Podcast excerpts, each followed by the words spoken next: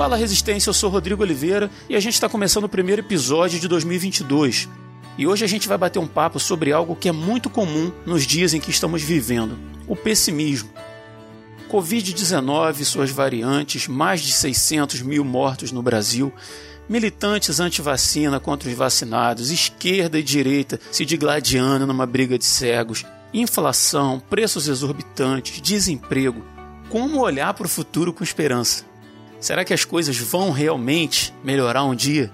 O que a Bíblia nos diz sobre o futuro permite que a gente seja realmente otimista?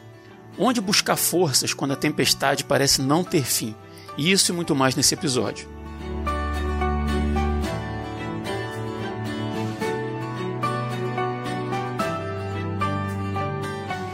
E para tanto eu recebo hoje aqui dois grandes amigos para a gente bater esse papo.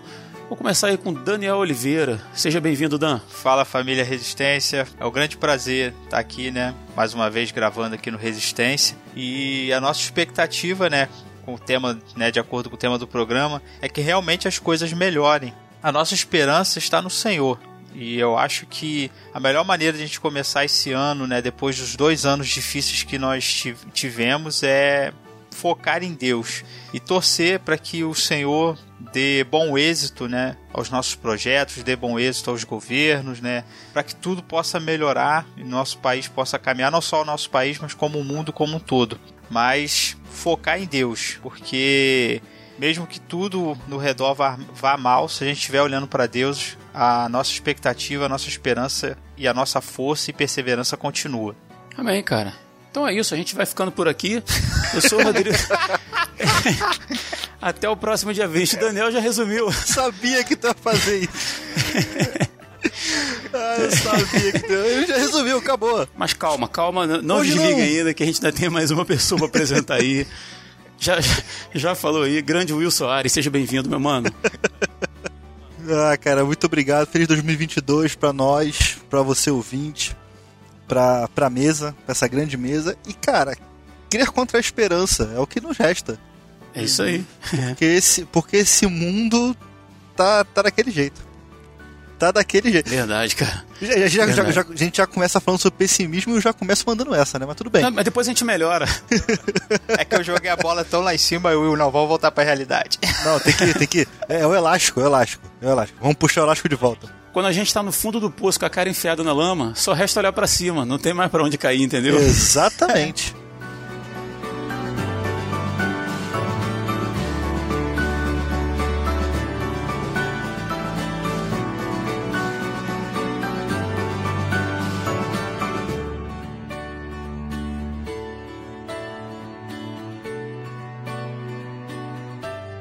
É engraçado que a gente fala sobre pessimismo, né? Pessimismo e otimismo, né? A gente vai tratar dos dois aí, na verdade, né? À luz da Bíblia. Mas gente, aqui em casa a gente teve uma experiência engraçada. A gente vem passando por um ano muito difícil, né? Como a gente falou aí para todos nós, né, cara? E qual de nós aí que não perdeu um parente, um, um amigo ou um conhecido, Sim. né? Sim. Ou de repente soube de alguma família próxima que perdeu uma pessoa querida, questão de desemprego, e cara, é muita coisa junto, né? E como que é fácil a gente olhar pro lado ruim da coisa quando muitas vezes muitas coisas boas estão acontecendo. É, aqui em casa a gente tem por hábito fazer uma devocional semanal, a gente faz em família. E Elane arrumou um bloquinho e, e a gente ao final ali cada um pega o bloquinho, escreve um motivo de agradecimento, não mostra para os outros, dobra e guarda numa latinha, né? E no dia 31 de dezembro agora a gente sentou eu, Elane e os meninos em torno da mesa e abriu essa latinha e cada um tirava um papelzinho e lia e cara, quantas e quantas coisas boas Deus fez na vida da gente. O curioso é como a gente não lembrava de muitas coisas corriqueiras que estavam ali como motivo de agradecimento. Uhum. A gente só lembra do extraordinário, a gente só olha para o que é grande e guarda na memória, né? Uhum. Mas, cara, tinha agradecimento assim por a gente ter o que comer e o que beber, é, pelo aniversário de um mês do meu sobrinho, o Vitor agradecendo pelo meu relacionamento da mãe dele, sabe? Coisas que, que muitas vezes passam batido. Coisas simples, coisas, coisas humanas. Uhum. Tinha coisas grandes, como eu contei no cast lá, o negócio da minha sogra, né, cara, que operou o coração. E... Mas tinha tantas coisinhas corriqueiras, cara. E, e foi muito bom fazer aquilo, sabe? Poder olhar e ser grato a Deus em meio a toda essa loucura. Mas aí, Will, eu te pergunto, cara, se a gente liga a televisão, se a gente entra em rede social, se a gente bate papo em grupos de, de WhatsApp, Telegram e tal, a gente é o tempo inteiro bombardeado com problemas. Uhum. E os problemas existem, né? Não é uma, uma, uma questão de, de inventar, botar, sei lá, pelo em, em ovo de galinha, né? O problema existe. Né? Só- E a gente é bombardeado com isso o tempo inteiro. Cara, na tua opinião, como que a gente olha, como que a gente consegue ter um olhar bom Uhum. né, para isso tudo. Antes de você de você entrar, cara, eu não ia ler, na verdade, aqui nesse o texto de Mateus 6, 22 e 23. É, esse texto base a gente ia usar para a gente pensar como que a gente ia fazer esse programa, né? Mas eu vou ler, cara. O texto diz assim: os olhos são a candeia do corpo. Se os teus olhos forem bons, todo o seu corpo será cheio de luz. Mas se os seus olhos forem maus, todo o seu corpo será cheio de trevas. Portanto, se a luz que está dentro de você são trevas, que tremendas trevas são. Como, cara, manter a, a candeia do corpo, que são os olhos, né, com, com boa luz? É, Eu acho engraçado, é, eu- quando eu olho esse texto aqui, eu lembro da frase de um amigo do trabalho. Ele não é a pessoa mais otimista do mundo, admito. Mas ele sempre fala um negócio que eu guardei pra mim. Ele, a gente fala do copo meio cheio e copo meio vazio, né? Uhum. E ele fala, cara, não existe o copo meio vazio, porque meio vazio é divisão por zero. O copo tá sempre meio cheio. E eu fico, eu fico- isso me- sempre me intrigou. E um belo dia eu perguntei pra ele, assim, cara, o que você quer dizer com isso? Ele falou assim, cara, eu quero dizer com isso que, gente- que depende de como você olha. Infelizmente, a gente sempre quer acreditar que exista um copo menos, é, meio, meio vazio. Mas no- normalmente ele tá, ele tá meio cheio, cara. E isso depende muito da, da- de como a gente encara a vida, de como a gente tá naquele dia. Às vezes a gente tem um dia. Às vezes a gente acorda mal e a gente encara o dia de forma ruim. Mas nem sempre, cara. Nem sempre o dia tá ruim. E não vê que tem um monte de gente que nem acordou, né? Exato. Aí, o que, que, a gente- que, que a gente pode começar a refletir em cima disso? O que, que é o pessimismo? O pessimismo é a descrença na crença. É quando você começa a perder, não a perder a sua crença, mas você começa a duvidar das suas crenças e das suas convicções. Eu não tô falando de fé ainda, não cheguei lá. Pessimismo é a descrença da crença. Descrença na crença. Interessante. sabe? Porque o ser humano, isso aí eu não tinha de lugar nenhum, isso aí eu, é, é, foi eu refletindo acerca disso. Vou mandar fazer uma camiseta. boa, boa. O que acontece, cara? Existia um personagem que, que ele era assim, ó céus, ó vida, ó existência e por aí vai. E existem pessoas que são realmente assim. E isso é muito triste, porque você pode ter pessoas, isso atinge todo mundo, pessoas dentro da igreja e de fora da igreja, que sempre vão achar que as coisas estão tremendamente ruins. Pessoas que vão achar que as coisas sempre dão errado pra elas. Eu conheci muita, muita gente assim. Que é que, pô, comigo tudo dá errado. Pô, mas cara, o que que dá certo? Aí como é, que- como é que você pode encarar a perspectiva da vida? Porque é, isso também passa por uma questão de gratidão.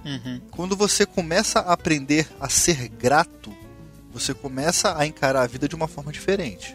Por quê? Se eu levantei hoje, 7h20 da manhã, e fui trabalhar, foi porque o Senhor me deu mais uma oportunidade e, e me deu mais um e me deu mais um dia de vida.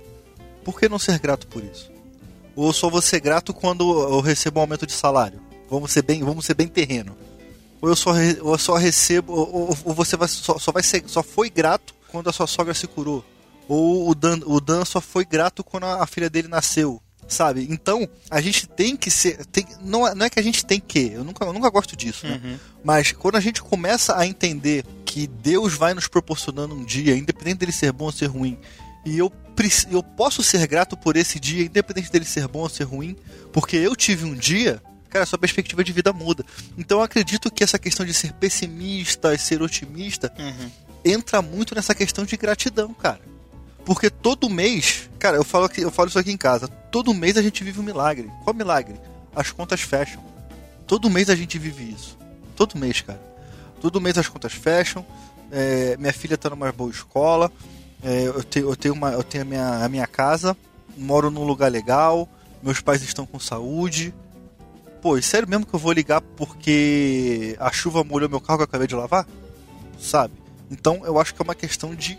Entra muito na questão de gratidão. É, só que nós somos seres humanos. E aí que entra o desbalanceamento da vida. Por quê? Porque a gente sempre vai tender, por conta do pecado, ao mal. Isso inclui a questão dos nossos olhos serem maus, os nossos olhos observarem por uma perspectiva ruim, por uma perspectiva pessimista. Então, eu, creio que, eu acredito que a gratidão seja uma forma de você lutar contra isso. Cara, quantas vezes, quantas vezes eu já ouvi, cara, se o dia tá ruim, dobra o seu joelho e agradece, pelo menos você teve um dia. Tem gente que nem chegou em casa, tem gente que tem gente que brigou com, brigou com os filhos, brigou com a esposa, saiu e morreu. Não teve essa oportunidade de chegar e dar um abraço, chegar em casa e dar um abraço, chegar em casa e pedir perdão para a esposa. Cara, a gente está tendo isso todos os dias. Seja grato. Eu creio que para iniciar, essa é uma forma de olhar as coisas de uma, de, por uma perspectiva boa, uma perspectiva de gratidão. Dan, você concorda com o Will? Você acha que, que Dá para fazer esse exercício de, de, ter um olhar bom? Concordo. É, o texto, Rodrigo, que você abriu ali, o texto de Mateus, ele parte de um ponto que é a comentário que eu já li sobre, que o que Jesus está falando ali é sobre que doutrina, né, que ensinamento ilumina o seu caminho, né, qual, aquilo que dá discernimento para o modo que você enxerga o mundo. E aí ele Jesus está falando né, no, no, próprio Sermão do Monte, das doutrinas dele, do ensinamento dele. E o que, que vai dar discernimento e caminho para um cristão para ele viver nesse mundo se ele não enxerga a realidade pelos olhos de Deus?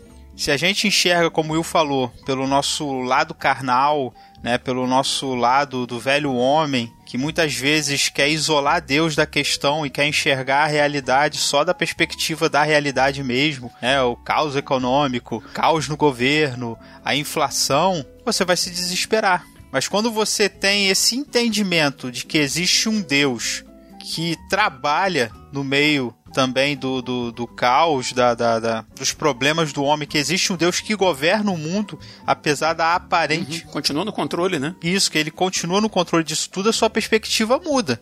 Porque você não fica só dependente daquilo que você está vendo. Não é só o governo fulano de tal, não é só o, a crise do petróleo, ou não é só a gasolina que está subindo, não sei o que, não é só isso que rege o mundo. Não são só os homens e as suas decisões que regem a minha realidade, ou até eu mesmo. Não só sou eu que governo o que eu faço, o que eu faço, o que eu penso em fazer ou o que eu deixo de fazer, ou uma decisão minha. Existe um Deus que é soberano, poderoso sobre tudo sobre as minhas decisões e sobre as decisões de todos os homens, dos grandes governantes, dos grandes estados, dos grandes poderes. Então, quando a gente perde essa perspectiva de Deus, é aí que a gente entra no que Jesus está falando ali. Se você não confia no meu Pai, se você não confia que Ele está no controle do mundo, a sua realidade é de trevas. E grandes trevas serão. Se você não tem Deus, se você não tem confiança em Deus, você só, vai, só pode se entregar ao desespero, porque o mundo, ele é do jeito que ele é. Uma hora a gente está bem, uma outra hora uma decisão errada e tudo vira de cabeça. Eu lembro de 2019, eu já até em outros casts eu já falei disso. Estava brincando, zoando, né? Brinca, era aquele ano no o Flamengo estava ganhando tudo, na época do Jorge Jesus, uma brincadeira, uma zoeira. 2020, 2021 as coisas mudaram de um jeito que parece que apagou tudo aquilo tudo, apagou aquilo tudo. Ai, que inveja, cara. Eu, eu, eu como vascaíno senti inveja agora.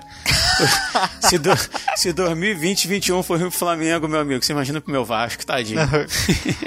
cara, cara, vou te falar sem querer, sem querer usar a frase de coaching, mas em 2020 tudo foi muito ressignificado, né, cara? Uhum. Por mais que muito coaching fale isso, é, é uma verdade. 2020, 2020 tudo tomou um, um, parâmetro diferente. As pessoas tiveram urgências diferentes, né? A vida, a, a mentalidade das pessoas mudou. O, uhum. o, o, não poder abraçar se tornou um problema. O, o não querer abraçar se tornou estúpido. Verdade. Então, gente, em um ano, a gente tem a, a, humanidade virando a cabeça dela e ressignificando abraços, ressignificando companhias, ressignificando um ir até uma praça e voltar. Coisas que, dever, que, que eram simples seis meses antes, ou sei lá, um mês uhum. antes, uhum. que agora virou um caos, sabe? E, e como é que você. E é complicado, uhum. Dan. Como é que você não vai se afetar por isso? Sabe? Parece. Como é, como é que você não vai sentir? É, cara, parece. Às vezes, quando a gente fala assim, parece que a gente, que a gente tá muito descolado da realidade, sabe? Mas não é. Não é quando a gente vira e fala assim, ah, não, mas. Poxa, Deus continua no controle de todas as coisas. Uhum. Como se a gente conseguisse falar algo além disso. Porque é o que é. Deus é o que é e o mundo é o que é. Como você mesmo disse. Eu acho muito interessante assim tudo que aconteceu, porque eu acho que o Covid-19, ele foi o até agora, né, o grande abalo da nossa geração. Concordo, cara. É, eu sou ali dos anos 80, o Rodrigo ali é dos anos 70, tipo assim. É do finalzinho, tá? não, não, puxa muito pra baixo, né? Do finalzinho, mas. Não, mas é verdade. Ainda tinha Led Zeppelin ainda. 78 é quase anos 80, mas tá bom, vai lá. Não, o que eu tô falando, que quando tipo assim, a gente era criança, é, o, o auge era. Tinha começado a pandemia da AIDS, né? Uhum. Essas coisas todas, mas a gente era criança. A gente cresceu agora para sentir na pele a responsabilidade, porque agora nós somos pais de família. Isso. Agora a gente paga a conta, a gente paga a conta de luz, a gente compra o gás e não sei o que, e a gente sentiu o que, que é viver, a gente sentiu o preço que uma realidade negativa cobra da gente. Até então a gente não tinha vivido isso a gente sentiu uma amostra grátis de 94, né, Dan? Vamos lá, né? O Rodrigo já era, já era um pouco mais velho em 94. Uhum. Mas a gente era muito criança, cara. É, 94 eu ia fazer 10 anos. Mas por que 94? Não, não peguei. Por conta da, da, da, questão do, de inflação. Troca de, de moeda. Ah, sim, sim, sim, plano real. Eu pensei que você tá falando do Tetra, não entendi nada. Eu falei, a gente ganhou. Não, do Tetra não. Brasil! Entendeu? A gente tava vivendo um momento muito ruim e eu tenho poucas lembranças disso. E a minha filha vai ter poucas lembranças da Covid, né? Só que a gente viu, a gente tá vivendo agora um momento de, de um pouco de, de escassez, cara. A própria ditadura, talvez, para a geração dos pais da gente, né? Exato, exato. O, o pós-guerra pros avós, né? Uhum. Eu lembro daquela época que a gente ia no mercado quando eu era criança e por causa da inflação era um, cara com aquela maquininha ficava mudando as etiquetas, os preços das coisas do mercado. A compra do mês, né, cara? Então, mas quanto tempo a gente viveu sem encarar isso? Aqui em casa quem faz as compras sou eu. Tô sempre lá no mercado. Então eu vi a minha realidade mudar totalmente de uma hora para outra. Tipo, eu vi o meu salário, o meu salário não despencou, mas o meu poder de compra foi pá, acabou. É isso. E tipo assim, como a gente vive nesse, nesse meio desse turbilhão? Como é que uma coisa que era tava tudo tão bem de repente ficou tão, tão desafiador. E se a gente não olhar para a Bíblia, se a gente não olhar para a palavra de Deus, a gente vai ver na Bíblia várias vezes esse tipo de história acontecer. Aconteceu com Jó, aconteceu com, com, com Davi, uma hora ele estava lá no palácio, depois ele estava lá fugindo de, do filho, ou mesmo antes ele tendo que fugir de Saul. Quando a gente procura na palavra de Deus, na história dos personagens bíblicos, a gente encontra que essa realidade que a gente está vivendo hoje não é tão diferente. Claro que cada um tem a sua característica, a sua época de mundo, né, em que viveu, mas os desafios aparecem da mesma forma. Uhum. Mas o que não altera é o fator Deus. Como Deus agiu na vida desses personagens, Deus tem agido na nossa vida. Como o Will falou, a gente não está esbanjando, não está gastando, não está Ninguém está vivendo fora da realidade, a não ser que seja maluco. Mas a gente vê no final do mês Deus suprindo as nossas necessidades. A gente passa aperto, a gente passa aflição, a gente passa dúvida, a gente pergunta como é que eu vou pagar isso, a gente escolhe, eu vou pagar isso aqui, eu não vou pagar aquilo ali, isso aqui vai ficar para depois, isso aqui vai ficar mais para frente para eu comprar ou não, mas a gente vê o cuidado de Deus nas nossas vidas, a gente vê realmente Deus nos sustentando. Então eu acho que um modo de a gente ter alegria é olhar para Deus. Quando eu olho essa realidade, eu sempre eu, tem um texto que eu gosto muito na, na Bíblia que é a história de Noemi e Ruth porque eu acho muito parecido com o que a gente está vivendo, né? Noemi saiu com seu marido de Israel numa época de fome, foi para Moabe, viveu 10 anos lá, seus filhos morreram e ela volta para Israel porque ela recebeu uma notícia que Deus tinha abençoado a sua terra natal. A nossa esperança é a mesma. Né? Eu gosto muito do texto aqui que ela diz assim: é, primeiro capítulo 1 do livro de Ruth, verso, 10, verso 6 diz assim: Então se dispôs ela com as suas noras e voltou da terra de Moabe, porquanto nesta ouviu que o Senhor se lembrara do seu povo, dando-lhe pão. Quer dizer, a fome motivou Noemi sair, mas ela ouviu uma boa notícia da parte de Deus. Eu sei que a gente está passando por um momento de aflição, que a gente está passando por um momento de adversidade, mas em todo esse momento de aflição e adversidade, Deus tem dado boas notícias para nós. E quais são as boas notícias que nós temos recebido? Ele tem nos suprido, ele tem nos sustentado, ele tem nos dado sabedoria até em saber como administrar o nosso dinheiro, a como lidar com esse momento de aflição. Porque tem gente que simplesmente derruba, né, desanima, afunda no momento de atribulação e Deus tem nos sustentado, dando, dando até força psicológica. E eu tenho visto isso muito na minha vida, e com certeza o Rodrigo, o Will devem estar vendo isso na vida deles, de força psicológica, e como nesse momento a fé e, e sabe, a gente sente Deus nos dando vigor né, para lidar com, com essas adversidades. E eu acho que é isso que nós temos que ter nesse momento. Não, não podemos ser alienados né, a tudo que está acontecendo, mas não podemos também ser alienados de Deus, porque Ele tem trabalhado ao nosso favor. Concordo com você. E, cara, tem uma questão. Pode falar, Rodrigo? Pode. Ô, Daniel, quem fala que pode sou eu. Você não. Você... Desculpa. Tem um, tem Desculpa. Um, cara, tem um, pode, Will. Tem um mal do nosso século, cara, que o Daniel falou sobre alegria e eu vou falar antes que eu esqueça. É, tem um mal do nosso século que é a necessidade perpétua de estarmos anestesiados pela alegria. Hum, uhum, interessante. Essa é boa mesmo. Cara, em redes sociais, vamos lá? Todo mundo tá feliz. Ninguém posta uma foto, tirando alguns, alguns retardados, que botam fotos chorando, bota foto com lágrima, bota foto. Eu já vi, eu já vi, eu já vi mulher, uma, uma moça botando assim, é, tirando, tirando selfie do lado do caixão do pai morto. Caraca. Eu já vi isso. Já vi isso. Depois você procurar na internet, vocês vão achar.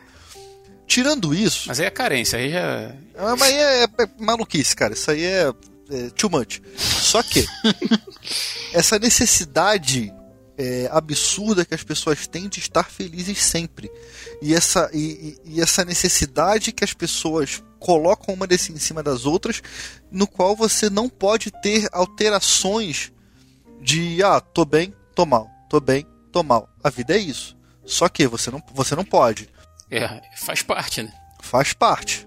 A gente tem exemplos na Bíblia, Jeremias, a gente tem Paulo, que no final da vida já estava, por mais cansado que ele tivesse, cara, ele ia lá e, tent, e continuava tentando. Era isso. Então a gente tem essas alterações de humor que faz parte da natureza humana. Só que as pessoas elas querem estar eternamente alegres e felizes. Ou pelo menos aparecer para os é, aparecer pros outros que, que estão, né? Exato. Só aparência. Uhum. Mas por quê? Porque isso é a anestesia da realidade. Uhum. E isso é o problema. Porque você ter você ser otimista não é você negar uma realidade. É você encarar a realidade com outra perspectiva. A gente não pode perder isso de vista.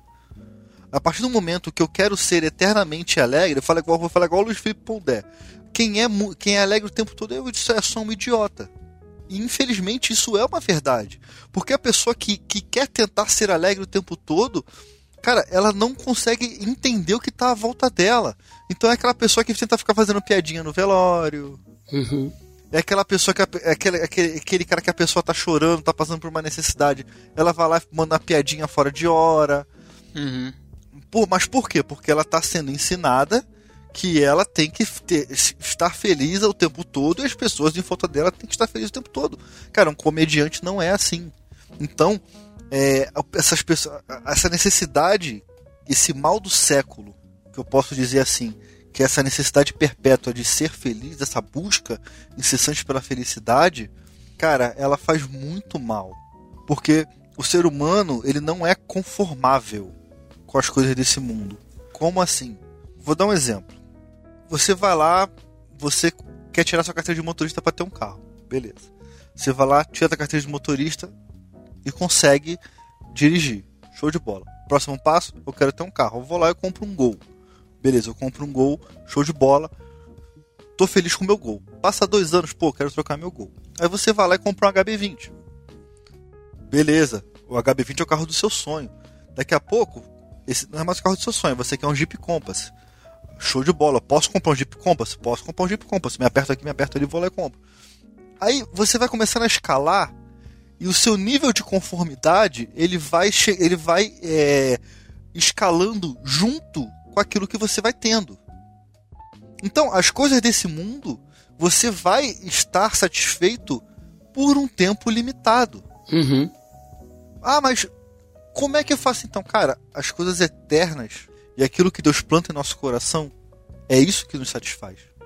Atrás felicidade? Nem sempre. Nem sempre. Porque quando o Espírito Santo te convence da justiça, do pecado e do juízo, não te traz felicidade, não, cara. Te traz um arrependimento absurdo, te traz um monte de sentimento, mas aquilo ali é como se você estivesse sendo lavado. Então, é, que a gente possa ficar ligado nessa necessidade de estar fora da realidade com essa felicidade das, que as coisas desse mundo podem trazer, porque elas são limitadas.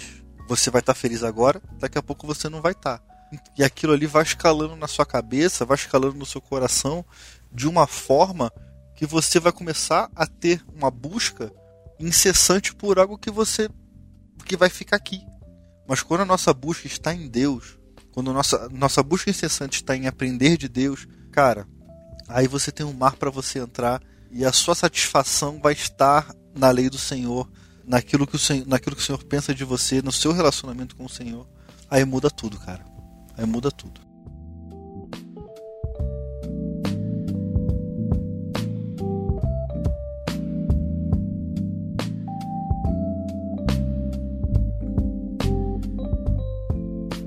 Dan, a gente está falando sobre pessimismo. Vamos pensar aí no nosso ouvinte aí.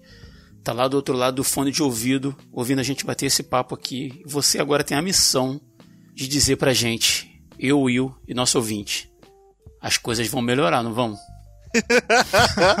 que cruel. Se vira aí, Dan. Então vamos lá. É, Rodrigo, a expectativa é que as coisas melhorem. Mas a gente estava chegando aí no final de 2021, tava um, um ânimo, né? Porque o país já estava a vacinação, embora tenha todo o embate aí fa favor e contra a vacina, mas a vacinação aconteceu, as pessoas já estavam voltando a trabalhar e etc, etc. Já tá um burburinho já de, de das próximas eleições, já tá falando de candidato aqui, candidato ali, quem vai ser, quem não vai ser. Então, tipo assim, de certo ponto de vista, a vida estava começando a voltar, uhum. é, o Brasil estava começando a apontar para uma rotina de, de vai voltar, de retomada, para o ano de 2022. Só que a gente começou o ano aí com o fantasma da Omicron, né? Da Omicron, sei lá como como se chama Transforme aí.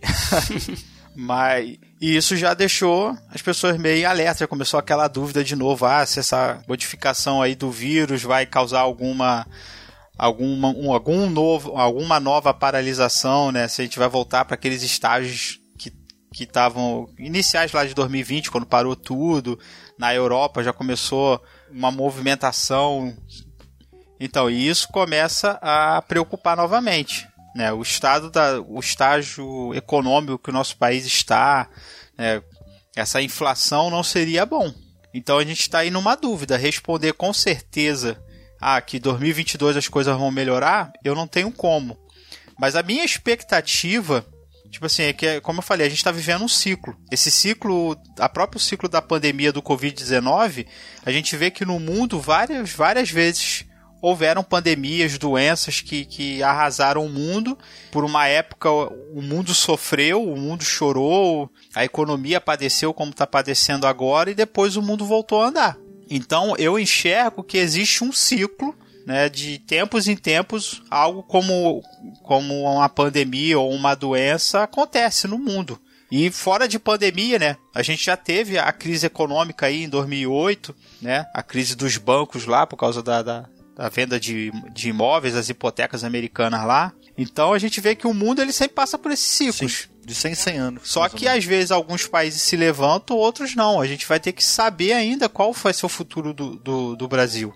A minha expectativa é que, que o Covid-19 realmente seja mais um ciclo. Mais um ciclo de, de, uhum. de oscilação do mundo, oscilação econômica, oscilação de doença, de morte, de dor, de sofrimento, e depois o mundo volte a viver normalmente, né? Continue rodando. Mas eu também entendo que se esse for o ciclo da nossa geração, futuramente vai ter o ciclo da geração da Cecília, né? O ciclo da geração da filha do Will e, e por aí vai. O que a gente tem que ter em mente, nós como cristãos, a nossa expectativa é Cristo. Enquanto nós estivermos vivendo nesse mundo, o mundo vai estar nesses ciclos repetitivos, é, repetitivos de dor, sofrimento e paz. E, mas sempre vai ser assim Só que a esperança da Bíblia é que esse vai ser sempre assim, tem um dia e hora para acabar, quando Jesus Cristo voltar. Mas a minha expectativa é que realmente esse ciclo se encerre. Eu não sei quanto tempo ele vai né, quais são os planos de Deus, quanto tempo ele vai permitir que esse ciclo perdure, mas à luz da própria escritura e a própria luz da história da humanidade, esses ciclos não duram muito tempo. A gente vive um tempo realmente de aperto, de dor, mas uma hora acaba. Eu só não posso dar com precisão que vai ser 2022 o ano do nosso descanso. Uhum. Espero em Deus que seja, né? Que Deus ouça as nossas orações. A igreja tem intercedido constantemente pedindo a Deus que Deus tenha misericórdia, que Deus restaure a saúde do mundo, que Deus amenize né, as consequências da pandemia, que a vacinação dê bom êxito, né, que as pessoas possam desenvolver anticorpos e as pessoas possam se proteger desse vírus, né, possam se reforçar para que o mundo caminhe. Uhum. Mas nós precisamos em todo o tempo da bênção de Deus em tudo. Não só na, na cura da doença, mas também no bom êxito da economia, no, na bênção sobre os governantes para que tomem as melhores decisões para que o mundo venha se reajustar. Então, nós temos que esperar em Deus. Mas a minha perspectiva é essa: de que esse ciclo, se não vai acabar agora ou não, eu acho que uma hora vai acabar. Aham. E você, Will? Cara, olha só. É, eu acho que depende muito da expectativa do que as pessoas têm como melhorar, né? Uhum. Por que, que eu falo isso? Porque o melhorar para algumas pessoas é vai voltar tudo ao normal. Cara, não existe mais normal. O que, que é normal? Tem, tem sempre aquela frase, ah, temos o um novo normal. Cara, é, existe um novo normal desde que eu me conheço por gente, sabe? O novo, o novo normal é porque a humanidade ela vai se mudando, vai tendo novos hábitos, novas necessidades e novas vontades e por aí vai. Uhum. Agora, a, a nossa geração sendo bem franco assim, ela espera que as coisas voltem ao normal. Tanto que o pessoal tá falando de carnaval esse ano, cara. É. Eu tenho, eu tenho um, um, um humorista de stand-up que ele fala que já tá chegando, já estamos na terceira onda, já temos uma variante pesada e o, e o brasileiro nem entendeu o que aconteceu na primeira. Isso, e eu vejo isso com muito verdade, cara. O pessoal discutindo carnaval, nossa, que droga, não vai ter carnaval esse ano. Sério, cara? Sério que você tá discutindo isso? Sério mesmo? Essa, essa é a preocupação, né, cara? Essa é a maior preocupação. Caraca, cara. Veio. Tem uma variante da África invadindo o mundo, fechando coisa na Europa. E se, e se ela vier para cá pesada, porque aparentemente não veio ainda. Uhum. E se ela vier para cá pesada e, fe, e, começar a fechar a loja de novo? Cara, tava falando sobre isso no trabalho, cara. É, vai ter lojista que não vai aguentar. Porque o cara já se, já se endividou todo para poder pagar as dívidas, porque aluguel não para de chegar, conta de luz não para de chegar, um monte de coisa não para de chegar. E aí? Uhum. Sabe, como é que a gente vai fazer? Mas não, a preocupação do brasileiro tá em carnaval. Ah, mas o meu Réveillon foi maravilhoso. Pode, pode Réveillon, pode carnaval. Ah, cara, para lá, vamos lá, né, cara? Vamos, vamos pezinho no chão? Sabe? É a mesma ideia do pessoal que, que nega a vacina. Cara, pelo amor de Deus, só você vê os números. Abaixou a mortalidade? Baixou. Então, beleza, a vacina funciona. Próximo. É assim, cara. Mas sempre tem um porém, sempre tem um, um, um talvez, sempre tem um nunca. Então, uma cara, coisa... eu acredito. Que... Pode falar, Dan, pode falar. Rafael, uma coisa é você ser esperançoso, otimista, mas... e outra coisa é você ser alucinado, né? É isso. É você sabe? cravar, não, vai melhorar mesmo, não vai acontecer nada. A pandemia já passou e acabou. É, ne é negar não... a realidade. Cara, a gente tem que viver o dia de cada vez. É. É o poder da palavra positiva, né? É isso. é, esse é o quê? The Secret? Como assim? é. Pô. Verdade. Cara, olha só. Vai melhorar? Vai. Em algum momento vai. Para todo mundo vai melhorar. Quando? Cara, não sei. Mas vai melhorar. Agora, se o teu melhorar é voltar tudo ao normal, esquece, cara. Esquece. Porque as pessoas estão criando hábitos novos. Cara, um exemplo prático. Quantas vezes vocês limpam a mão com álcool durante o dia? Muitas. Isso era um hábito há 12 anos atrás? Não. Não era, cara. Eu, eu por exemplo, minha mão tá ressecada de tanto que, que às vezes eu fico usando álcool, então eu, tenho que, eu, tenho que, eu mesmo tenho que dar uma segurada. Mas, cara, isso é um hábito. Isso está acontecendo. A máscara. Hoje eu já estranho. Eu não consigo sair na rua sem procurar. Sem máscara. Sem, e, cara, eu, tra eu trabalho. Quando eu tô de home office, eu trabalho sem máscara. Quando eu vou na rua, eu vou de máscara. As pessoas estão se autopoliciando. Uhum. Cara, quantas vezes você já foi com uma pessoa, você botou a máscara, a pessoa, pô, não vou entrar não que eu tô sem máscara. É automático. É. Sabe? As pessoas estão criando é, é, hábitos novos. Burro é quem acha. Burro não, talvez ignorante. Ou inocente, no máximo. Vamos ser otimistas. Inocente É quem acha, é quem acha que, as, que as pessoas não vão criar hábitos novos, cara. Inocente é quem acha que é a mesma pessoa que era há um mês atrás. Inocente é quem, é quem acha que a humanidade não está em constante mutação, seja para boa, seja para mal, sabe? E quando a gente tem, é, quando a gente olha para a história, a gente vê, vê reinos que subiram, que nasceram, que o próprio, o próprio Império Romano, que nasceram, foram esplendorosos e morreram na mesma velocidade. E o mundo está aí, né? Caminhando. O mundo tá aí, o tempão chegou para ficar. Então, vai melhorar? Vai. Em algum momento. Se não se, a, se aprove de não ser agora, amém. Aguardamos pacientemente. Engraçado que assim, eu fiz a mesma pergunta para vocês dois. As coisas vão melhorar, né? E aí a gente tava falando sobre que a, acho que foi o Daniel que puxou o pensamento de que a pandemia foi o racha da nossa geração, né? O que vai marcar profundamente a nossa geração. O grande evento, né, cara? Isso, o grande evento da nossa geração. Mas para pra pensar, cara, a pandemia está aí, a questão dos mortos e tal, né? mas o Brasil sempre foi uma bagunça. O Brasil sempre teve uma educação porcaria, a gente sempre, tive, é, sempre tivemos políticos envolvidos com corrupção, vendo simplesmente os seus próprios interesses. A nossa economia era uma, uma tristeza, melhorou com o plano real, né? hoje ainda colhe os frutos disso, mas piora eventualmente, melhora numa coisa, piora na outra. Segurança, inflação, saúde. Ou seja, a, a pandemia só ressaltou alguns aspectos, né? Estou falando de, de, de, Brasil mesmo, mas de coisas que sempre aconteceram aqui no nosso meio, né? E como vocês estão falando, cara, é cíclico. Então, assim, as coisas vão melhorar. Que coisas? Do que, que você está falando? É de pandemia? Uhum. Ah, sim, acredito que vai melhorar. É cíclico. Mas a gente, daqui a dois, três anos a gente pode ter um outro vírus, uma outra situação, um outro problema, uma outra ditadura, uh, uma outra crise econômica, uma outra desvalorização da moeda, uma série de coisas, cara, que podem acontecer. Eu achei até engraçado o Zé Bruno, da, da banda Resgate, né, que é pastor da igreja Casa da Rocha, uhum. ele dizendo que uma, uma irmã lá da igreja preocupada falou para ele assim: Ah, pastor, o senhor acha mesmo que as coisas vão mudar, pastor? Ele, ah, não, acho não, tenho certeza. Vão mudar para pior, assim, as coisas, as coisas, as coisas vão piorar muito, assim, até, até a volta melhorar, de né? Cristo, né? né? É, cara, até a volta de Cristo. E eu, eu enquanto vocês estavam falando aí, eu estava aqui abrindo o texto de 2 Timóteo, no capítulo 3. Olha só, Pô, cara, Timóteo foi, o livro de Timóteo foi escrito algum, alguns poucos anos depois de Cristo. É, vamos botar aí, dois mil anos atrás. Aí estava dizendo assim: lembre-se disto. Nos últimos dias haverá tempos difíceis.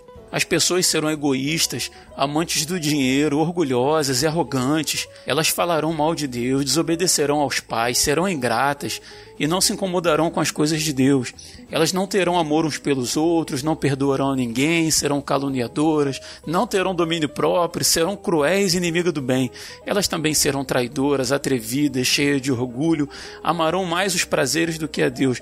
Ele estava falando, cara, do, do, do, fim dos tempos, mas eu, será que na época deles era diferente? Já não era assim? Será que para ele lá já não era o fim dos tempos? É verdade, verdade. Existe uma linha de estudo de que os apóstolos já esperavam a vinda de Cristo naquela época. Sim, a igreja primitiva sim. sempre esperou que Jesus voltasse na sua época. Sim, sim. E cara, e, e aonde que a gente chega? Aqui em 2022 e a gente vê o, o, as mesmas categorias né, de, de pessoas no nosso meio, quando a gente olha de uma forma mais ampla. A pergunta não é se as coisas vão melhorar. A pergunta é aonde que a sua esperança está? Uhum. Porque a nossa esperança como cristãos, cara, ela tem que independer das circunstâncias. As circunstâncias ao nosso redor, a estava falando disso na igreja ontem, cara, elas mexem com as nossas emoções. A gente fica alegre, a gente fica triste, né? Se as coisas melhoram ou pioram, ou pioram. A gente fica depressivo, a gente fica preocupado. Isso são sentimentos, emoções.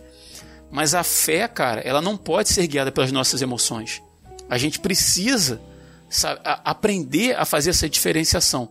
Porque se a gente entende isso e a nossa esperança está em uhum. Deus, cara, nem a morte me afasta daquilo que Deus tem preparado para mim. É isso. Se, se, você, se vocês fecharem os olhos hoje, infartarem agora durante essa gravação aqui, fecharem os olhos, conhecendo vocês, eu tenho certeza que vocês sabem aonde que vocês vão abrir os olhos logo em seguida.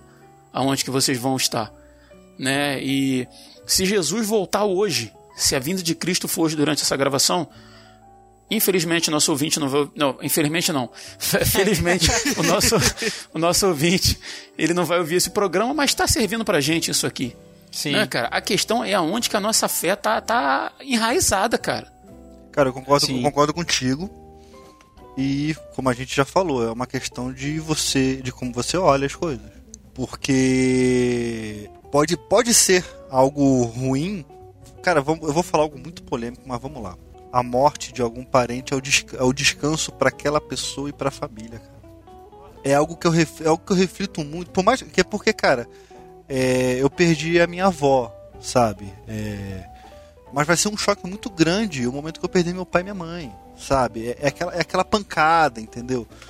E as- muitas vezes esse descanso eterno no colo do pai, daquele parente que tá sofrendo em cima de uma cama, naquele parente que tá ali, cara, sendo tendo a, a- vida a vida muitas vezes esticada por medicamentos, por um monte de coisas. Às vezes Deus chegar e falar assim: "Não, vem, chega" e cessar todo o sofrimento, cara, é muito melhor, cara. Muito melhor. Por mais absurdo que possa ser isso, que possa É por isso que Paulo fala que pra ele morrer é lucro, né? Exato, cara. Porque esse mundo não tinha mais nada pra oferecer pra ele. Tu- Tudo que ele tinha, tudo que ele precisava, ele tinha com o Senhor, cara. Ele tinha o que comer, ele tinha o que vestir, se contentava muito bem com isso. Era, era solteiro convicto pra poder servir a obra. Foi preso, foi açoitado, isso pra ele foi honra. O que, que o mundo pode dar pra um cara desse? O mundo pode não dar nada, cara, pra um cara desse. Ele, ele pode ter tudo. Vamos botar assim: po- poderia chegar um, um imperador romano com uma bandeja de prata com tudo que ele quisesse e falar assim, cara, isso pra mim eu tenho tudo que eu preciso, desculpa. Saca? Então, Uhum. quando a gente olha pra própria Bíblia e a gente vê é, o que, que a Bíblia fala, eu só me vem uma coisa na cabeça. No mundo tereis aflições, mas tem de bom ânimo, porque eu venci o mundo. Will, meu avô fez 89 anos agora no mês de dezembro. Anda de muleta, sente dores constantemente, dores nos ossos, tem, uma doença degenerativa que afeta os ossos dele. Os ossos dele são todos trincados, assim. O médico falou que se ele cair, quebrar uma perna, uma bacia, alguma coisa assim, é cama, né, o, o restante de tempo que ele tiver. E meu avô, crente há muito tempo, cristão há décadas, né? E eu fui lá levar um presentinho pra ele e tal, e tava conversando com ele. Ô, eu tenho 39 anos, hein, vô? Como é que tá ele? Ah, pai, tô com dor. Só posso deitar. Se eu deitar desse lado dói, aí eu viro pra lá, aí depois dói, eu tenho que levantar. E se eu fico em pé, dói. Aí quando eu tô sentado muito tempo, dói, que não sei o que lá e tal. Aí quando falando de, de aniversário e tal, eu falei com ele assim: é, vô, que venha pelo, pelo menos mais uns 30 anos aí, né, vô? Aí ele, ele riu e falou assim: Deus me livre, meu filho. Deus me livre de. Eu não, eu não quero mais 30 anos, não. Porque a, a gente sabe, né? Quando a gente. Com toda a simplicidade dele, né? Ele falando assim: a gente sabe, né? Pra onde a gente está indo, isso aqui, ó, vai ficar pra trás, não vai ter mais dor, não vai ter mais nada. Olha a esperança dele, E, cara. cara, que, que, que gostoso você poder chegar pra uma pessoa de quase 90 anos de idade e falar da morte dela Uhum. com alegria, com esperança, porque ele Sem sabe peso. que, que não há morte pra ele, Uhum, entendeu? Porque nós somos eternos, cara. É, a, a morte do corpo dele aqui é temporária. Uhum. Porque a, a, a confiança de que ele vai estar com Jesus e que vai estar são, né, na, na, na plenitude da, da, da palavra, né? Totalmente são, pleno, curado, inteiro, né, cara? Isso é. enche a gente de esperança. Eu fui lá conversar com ele e saí, acho que mais feliz do que ele dessa, Aham. dessa conversa. É a esperança, cara, de outra vida, a esperança de, um, de uma vida melhor. Não nessa terra que vai movendo a gente, cara, devagar, sabe? Então quando, quando você vê que Jesus vira pra você e fala, cara, tem esperança, eu venci o mundo, saca? Mas a esperança é nele, não em mim. Porque o que, que eu tenho de bom a oferecer? Não tem nada. Esse vaso, esse vaso é quebrado. É o olheiro que faz, é o olheiro que faz o milagre no vaso. O vaso, o vaso é rachado, cara. Sempre foi, sempre será. Sempre será incompleto por causa do pecado. Mas ele pega o vaso e, e refaz e refaz quantas vezes for necessário Verdade, para que nós sejamos segundo o coração dele, segundo a vontade dele. Então, quando eu olho para a Bíblia, eu não consigo pensar nada diferente disso. Que o crer contra a esperança é crer em Jesus. Porque o que Jesus fez, cara, foi. O pessoal. fa- Muito hoje em dia se fala de um Jesus mais bélico, né?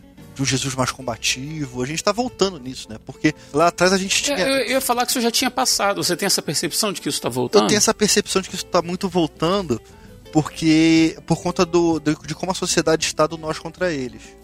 Hum, tá. Uhum. Entende? Porque, ah, eu sou cristão, mas eu tenho ali um, um ativista é, contra os direitos, do, do, do, dos direitos dos homossexuais que eu tenho que lutar contra ele, eu tenho que combater aquele cara. Cara, isso aí, quanto, quanto, há quanto tempo o, o, o ex-bigodinho lá luta, luta dessa forma?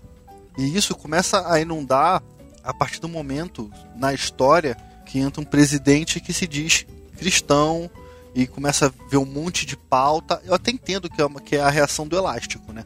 Tu puxa muito para um lado, quando tu solta, ele vai muito para o outro. Mas os próprios cristãos, cara, quando você tem a mente de Cristo, você tenta buscar o equilíbrio nisso. E não tá tendo equilíbrio nisso.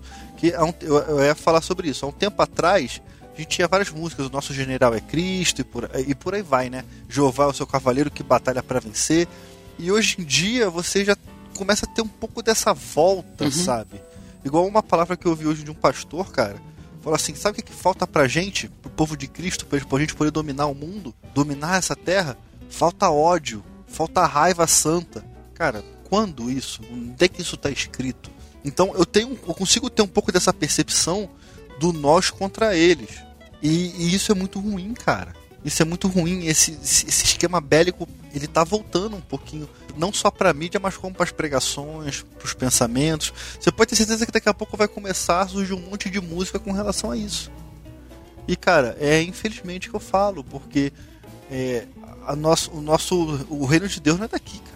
Eu só tô, eu só tô peregrino aqui nessa terra estranha. Daqui a, daqui a, daqui a pouco eu vou estar tá lá com ele. E, cara, é isso que é, essa é a minha esperança. Agora, se eu creio nas coisas dessa terra, se eu acho que um ministro do Supremo Tribunal Federal, um ministro de Brasília, um presidente, um governador crente vai resolver todos os problemas dessa terra, cara, eu tô sendo só um, tô sendo só inocente. Porque não são eles que vão resolver não, cara. Essa terra, ela já tá entregue. E ela, ela eu falo, eu falo com a minha filha, essa terra tá bugada. Já era, tá cheio de bug essa terra. Então, cara, eu acho que crer, crer nas coisas dessa terra, você tem que conquistar, você tem que você tem que ordenar sobre essa terra. Cara, não tem que fazer nada disso. Não tem que fazer nada disso. É viver minha vida da melhor forma e pregar, e pregar Cristo. Ponto. É isso.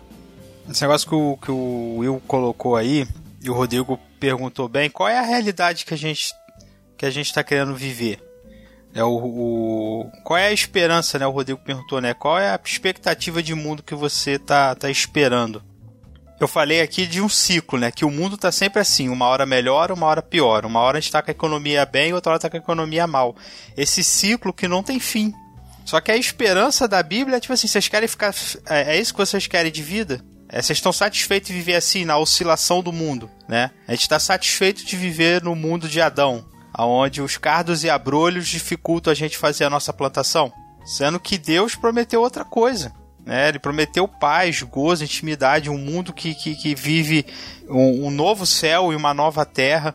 A gente vê que os cristãos e a pandemia provou que muitos cristãos estão vivendo muito focados nesse mundo. Tem um texto do apóstolo Paulo que eu acho que já, já citei aqui, e vou citar mais uma vez, porque o que Paulo fala aqui é muito interessante, porque ele está no meio de um raciocínio, no meio de um questionamento da igreja de Corinto. As pessoas estão perguntando de casamento, perguntando sobre vida, se eu devo casar, se eu não devo casar. E Paulo, no meio do raciocínio, ele diz: Isto, porém, vos digo, 1 Coríntios 7, a partir do verso 29. Isto, porém, vos digo, irmãos, o tempo se abrevia. O que resta é que não só os casados sejam como se não fossem, mas também os que choram como se não chorassem, e os que se alegram como se não se alegrassem, e os que compram como se nada possuíssem, e os que se utilizam do mundo como se dele não usassem, porque a aparência deste mundo passa. Né, a gente está discutindo tanto, ah, meu poder de compra, ah, meu meu meu dinheiro, ah, eu podia comprar aquilo. Ah, o Will falou do cara, né, um exemplo aí, o cara que podia comprar um carro. Gente, isso tudo vai passar. Isso tudo vai ser nada diante daquilo que Deus vai dar pra gente, do que vai ser o novo céu e a nova terra, né? A gente fica brigando tanto por esse mundo e esquece que esse mundo tá falido Que esse mundo tá contado para ser desse jeito que ele sempre tem sido. Uma hora você tá bem, outra hora você tá mal, e se você tá bem é pela graça de Deus. É pela graça comum de Deus, é pela benevolência de Deus que tem permitido que nós é, tenhamos algum tipo de prazer nessa existência. Mas o mesmo Deus que nos permite algum prazer nessa primeira realidade, ele nos promete uma, uma plena, um pleno prazer, um pleno gozo de vida que a gente nunca viveu, que a gente nunca experimentou. Por mais felizes que ele possa ter nos feito né, viver alguns momentos nessa existência, o que ele tem nos prometido é muito maior do que isso tudo. Então esse negócio que o Will tá falando aí da igreja, brigando por, por, por espaço, brigando para se impor, o Will perguntou, o, o, Rodrigo perguntou aí se a gente espera campos, é, se as coisas vão melhorarem. O que o livro de Apocalipse promete é a vinda do anticristo. É a perseguição contra a igreja aumentar. E se a gente ficar preso a esse mundo, ficar preso a essa realidade, a gente vai ceder, porque o anticristo vai tocar justamente naquilo que o homem valoriza. É comer, é beber, é vestir, é se eu tenho poder de compra, né? Então, a igreja ela tem que voltar a olhar para Cristo e voltar a pregar o reino de Cristo, porque lá está a plena alegria, lá está o pleno gozo, lá está a, a, a verdadeira imagem e semelhança de Cristo, a, a verdadeira imagem e semelhança de Deus, lá está o fim do pecado, lá está o fim da angústia, né? Como o livro de Apocalipse diz, que ele enxugará de nós toda lágrima, que ele vai cessar toda a dor e que ele vai cessar todo o caos que a gente vive nesse mundo. Se a gente ficar só olhando por aqui, por agora, e perder essa perspectiva do reino de Deus, da plenitude do reino de Deus, que o reino de Deus a gente já está vivendo, né? Nós já colhemos os valores do reino, já vivemos como cidadãos do, do, do reino dos céus nesse mundo. Mas a gente só está esperando a manifestação, a plenitude desse reino. E a gente vê uma igreja ficando cada vez mais terrena, lutando cada vez mais por espaços terrenos, por bens desse mundo, que a princípio são para ser gozados, são para ser vividos, são para ser experimentados, mas não são tudo. Tudo que o cristão anseia, tudo que o cristão quer, sabe? Toda aquela paz que a gente quer viver tanto, não tá pro aqui e pro agora. Tá pro novo céu e pra nova terra. Então, eu acho que tudo que a gente passou esse ano, para muitos, fez se desprender. Ou a gente aprende a se desprender desse mundo, ou às vezes a, aprende a se desprender de valores pequenos, né? De ficar ah, minha roupa, ah, meu carro, ah, meu não sei o que. Aprender que essas coisas são secundárias, como diz o apóstolo Paulo. É quanta gente que não consegue aprender o que Paulo aprendeu, né? Ser feliz e contente com Deus na escassez ou na abundância. Porque Deus não muda. A nossa situação ao redor pode até mudar, mas Deus não muda. E Paulo aprendeu isso. Ele aprendeu a ser feliz em Deus, a encontrar alegria em Deus, gozo em Deus. Claro que Paulo chorava, claro que Paulo sentia dor, sentia sofrimento, mas ele aprendia a buscar em Deus essa alegria que não estava dependente do que ele vestia, do que ele comia. Se ele tinha poder de compra ou não, se ele podia ir no mercado e fazer a compra que ele queria. Não, a alegria dele estava em Deus. E eu acho que esses dois últimos anos serviram também para muitos cristãos aprenderem isso, né, aprenderem a ter prazer em Deus e não nas coisas desse mundo, mas também por outro lado provou que muitos cristãos ainda estão presos. Né, e por isso eles lutam tanto, por isso eles reivindicam tanto, por isso eles estão se tornando é, militância por reinos, por coisas, por espaços desse mundo. Por quê? Porque estão presos aqui. Porque parece que eles não têm uma esperança num porvir. E cara, eu, eu acho engraçado, Dan, sabe o que, que é? É que a igreja, ela sempre foi underground. Ela sempre foi à margem, ela sempre foi marginal. É, ah, mas e, e, a questão da de Constantino, a questão de, de Roma? Beleza, cara. Ela, ela, quando ela virou, quando ela virou é, instituição, começou a dar problema instituição no, no, sentido ruim da palavra, tá? Quando ela virou um terceiro poder, que era o clero. Uhum. Quando chega Lutero e, e volta é, e rompe com a igreja e transforma o, o, cristianismo, o protestantismo em algo marginal de novo, você vê, você vê que, ela, que ela toma o mundo sendo marginal. Aí depois você tem a questão da contracultura e você por aí vai.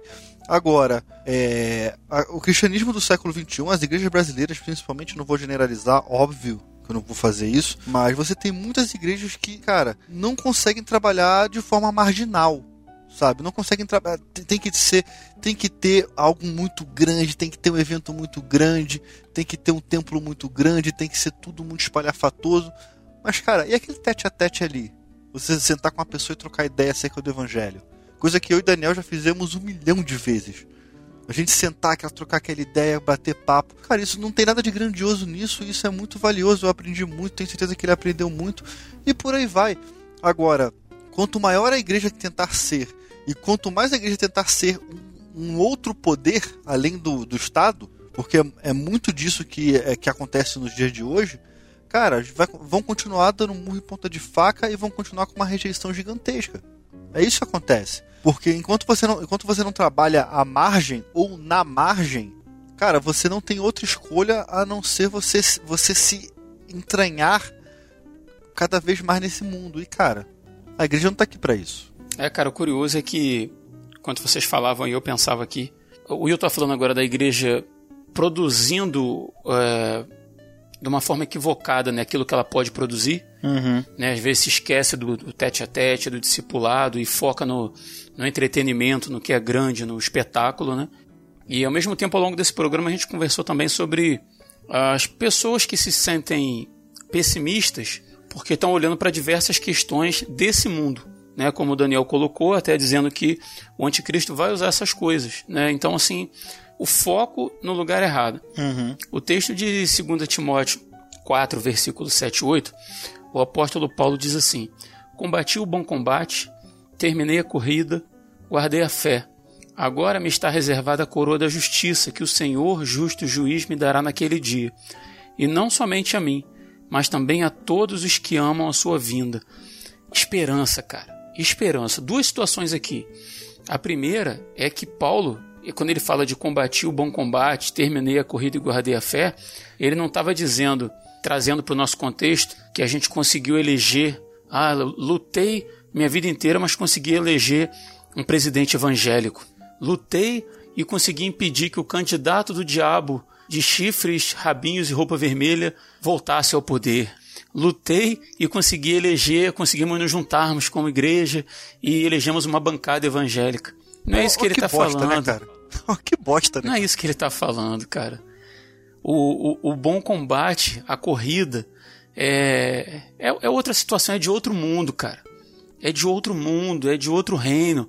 Lembro de Jesus falando assim, cara, vocês não sabem de que espírito vocês são, de qual espírito vocês são, sabe? Enquanto eu tô querendo levar a vida, vocês estão proclamando a morte. Enquanto eu tô prometendo o céu, vocês estão olhando para político, cara. Para político, vocês estão tem igrejas, púlpitos de igreja, cara, abrindo espaço para políticos, sabe? Tentando motivar a igreja a eleger candidato A e não eleger candidato B, como se isso fosse resolver o problema do mundo.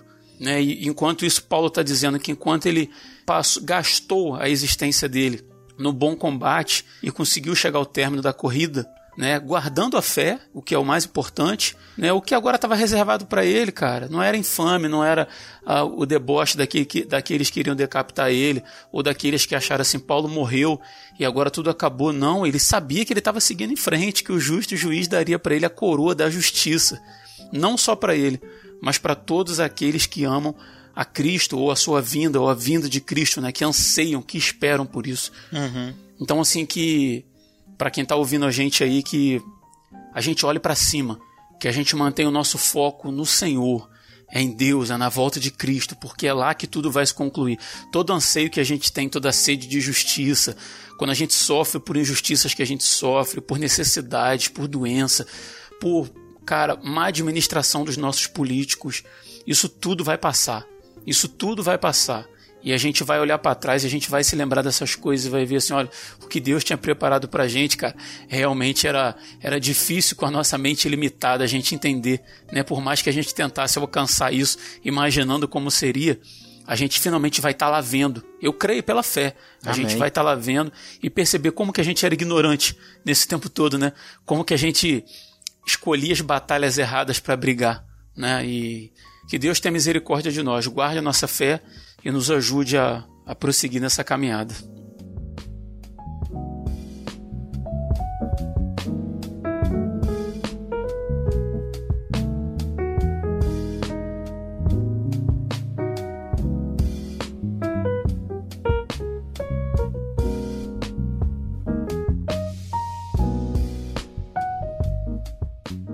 A gente vai chegando aí ao final de mais um episódio do Resistência Podcast. E mas antes da gente encerrar, eu queria deixar o espaço aberto aí para os meninos fazerem suas considerações finais, tá? Se quiserem deixar alguma recomendação para o nosso ouvinte aí, fica à vontade. Vou começar com você, Dan. Fala aí diretamente aí com o nosso ouvinte. Então, família Resistência, primeiramente quero agradecer o Rodrigo por mais uma vez ter me convidado a participar desse programa. Tamo junto.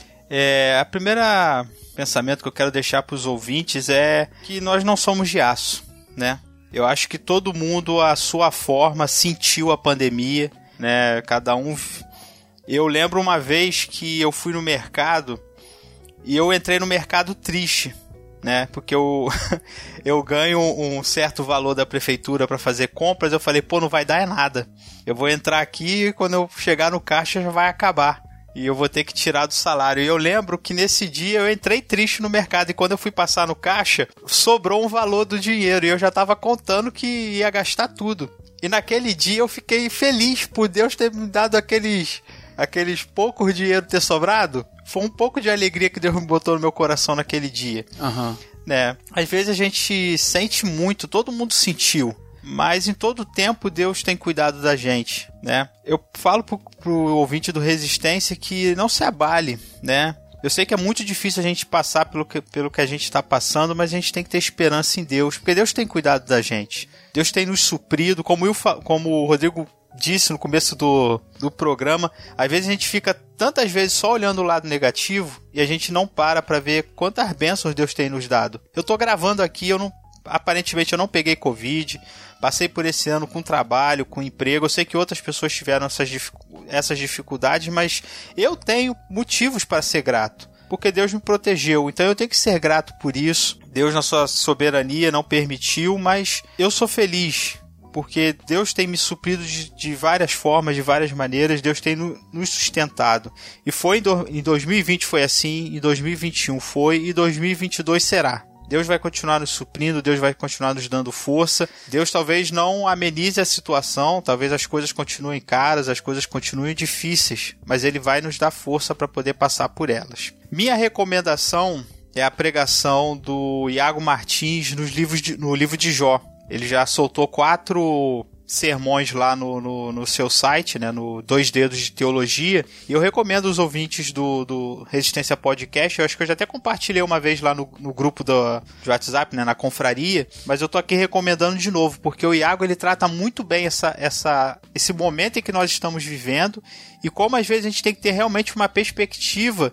É, ele usa né, a perspectiva do sofrimento de, de Jó, como às vezes a gente pode olhar para nossa realidade e aprender aquilo que Deus quer nos ensinar. Como é que a gente pode realmente aprender que Deus está nos usando, que Deus está nos fazendo amadurecer e que Deus está nos fazendo evoluir nessa caminhada espiritual? Né? Com certeza a pandemia é um grande desafio, mas Deus eh, com certeza está usando essa pandemia nas nossas vidas para nos fazermos evoluir, amadurecer e caminhar rumo à glória eterna.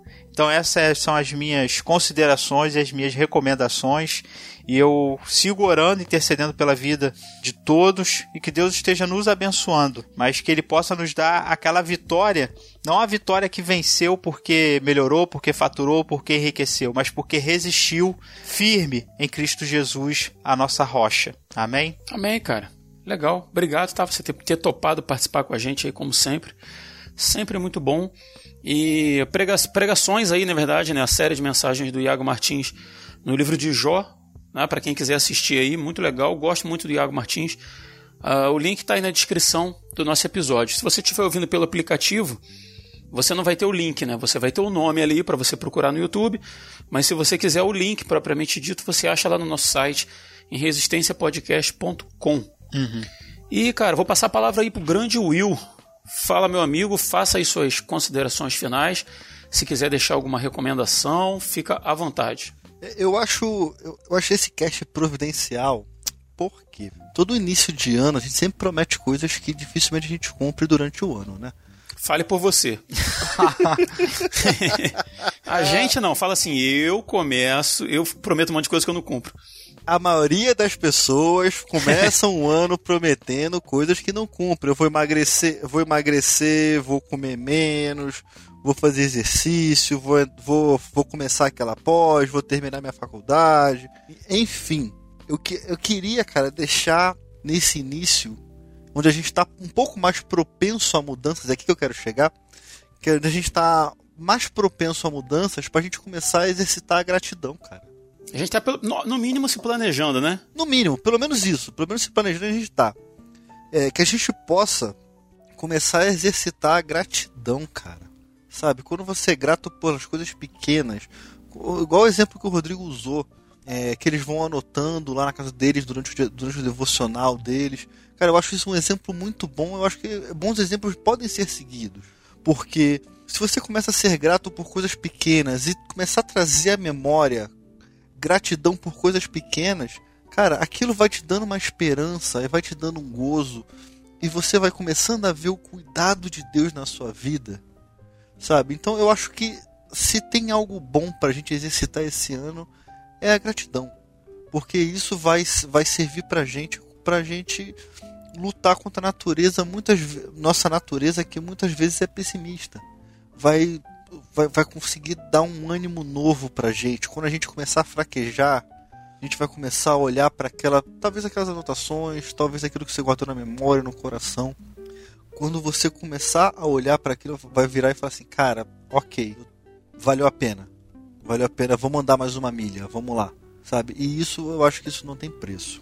Eu quero recomendar um livro de um pastor que eu gosto muito, é, independente de ações recentes, eu acho que não invalida o trabalho de uma vida de uma pessoa.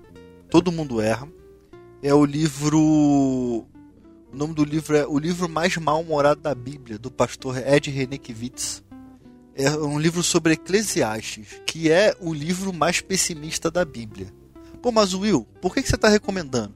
Porque o pastor Ed René ele faz um paralelo com a vida de Salomão, aquilo que ele falou, e, e olha para Jesus e como ele poderia ter olhado aquela falta de esperança dele caso Jesus fosse contemporâneo dele. Cara, é fantástico, assim. É um, um dos melhores livros que eu já li. E é um livro que, por incrível que pareça, é um livro cheio de esperança. Então essa é a minha recomendação. Legal, cara. Legal. Obrigado, tá, Will? Obrigado por ter topado também estar com a gente aí, cara. Foi, pô, bem legal para mim. Tamo junto, é sempre uma honra. Espero que tenha sido para vocês aí também, para quem tá ouvindo a gente aí. Benção mesmo, cara. Thank you, Lord, for what you done for me. Thank you, Lord, for what you're doing now. Thank you, Lord,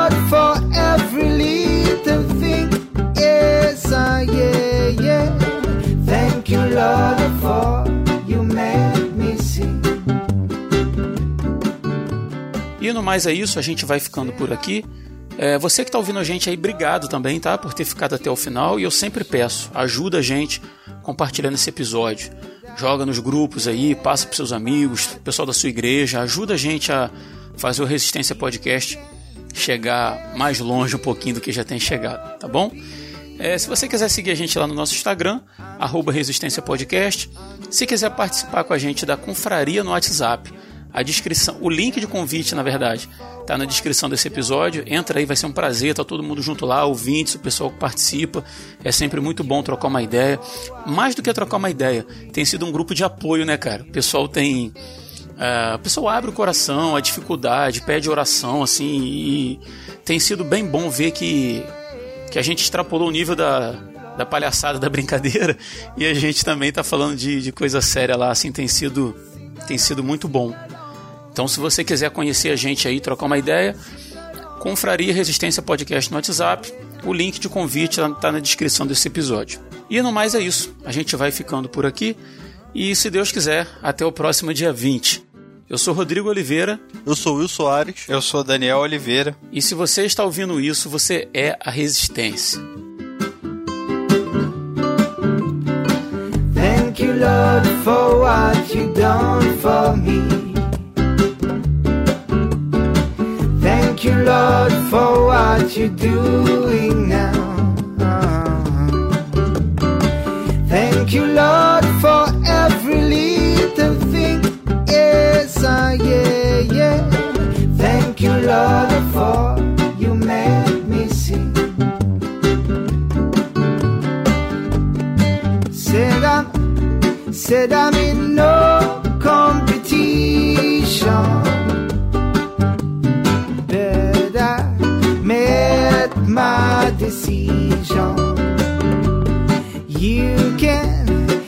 Just keep your opinion. I'm just calling on the rise man's communion. Thank you, Lord, for what you done for me. Thank you, Lord, for what you're doing now. Yeah, yeah, yeah. yeah. Thank you, Lord.